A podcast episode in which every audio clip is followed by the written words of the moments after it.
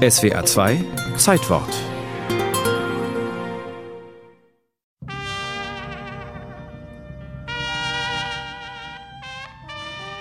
Es war einmal in Amerika das Klagelied auf die Trockenheit.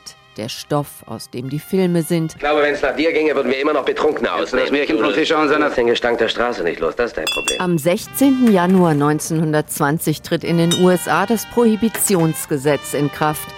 Doch über die 13 Jahre, die es gilt, gibt es viele Missverständnisse, sagt Historiker und Buchautor Daniel O'Krent. Drei Dinge waren nach dem Gesetz verboten. Die Herstellung, der Transport und der Verkauf von alkoholischen Getränken. Nicht etwa der Verzehr. Das Gesetz hatte gleich mehrere Gründe. Zum einen tranken die Amerikaner viel. Besonders die Männer verschwanden im Saloon, kamen betrunken zurück, missbrauchten ihre Frauen, vernachlässigten ihre Kinder und verloren ihren Job.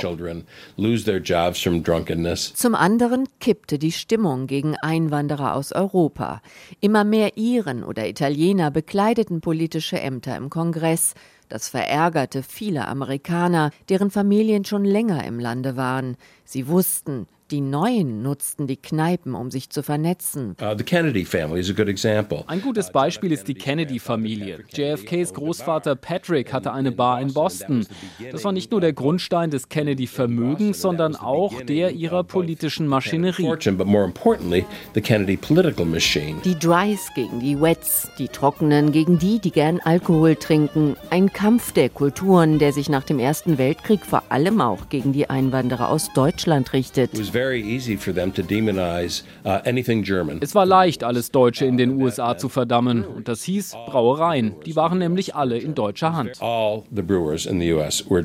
In den Großstädten und besonders in New York weigern sich die Menschen, ihre Trinkgewohnheiten aufzugeben. Und die junge Generation spornt das Nein erst recht zum Cheers an. Geheime Bars, die Speakeasies, öffnen in allen Ecken.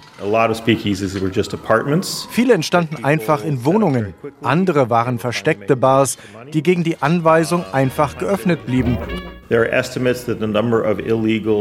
Nach Schätzungen gab es in der Zeit der Prohibition über 100.000 Speakeasies in New York. Viermal mehr Bars als vor der Prohibition. So verschätzt sich auch Berlins Bürgermeister Gustav Böss, als er Ende der 1920er Jahre nach New York kommt. Where the mayor of Berlin er fragt den New Yorker Bürgermeister, wann denn die Prohibition beginnt.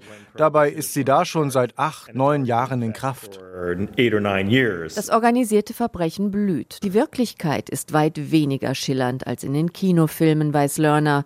Die meisten Leute, die wegen der Prohibition ihr Leben lassen, vergiften sich selbst.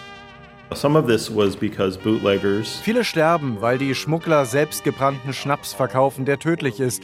Aber was weniger bekannt ist, die Regierung selbst hat den Alkohol vergiftet. Als das rauskommt, wächst der Ärger und immer mehr pfeifen auf das Gesetz, das den Staat einer Steuerquelle beraubt. Das letzte Argument für das Ende der Trockenheit gibt die große Depression der 1930er Jahre. In seinem Wahlkampf verspricht der Demokrat Franklin D. Roosevelt, er wird die Prohibition kippen. Innerhalb seiner ersten 30 Tage als US-Präsident erfüllt Roosevelt sein Versprechen. Im März 1933 unterzeichnete er ein Gesetz. Es erlaubt die Herstellung, den Transport und den Vertrieb von alkoholischen Getränken, solange sie weniger als 3,2 Prozent haben.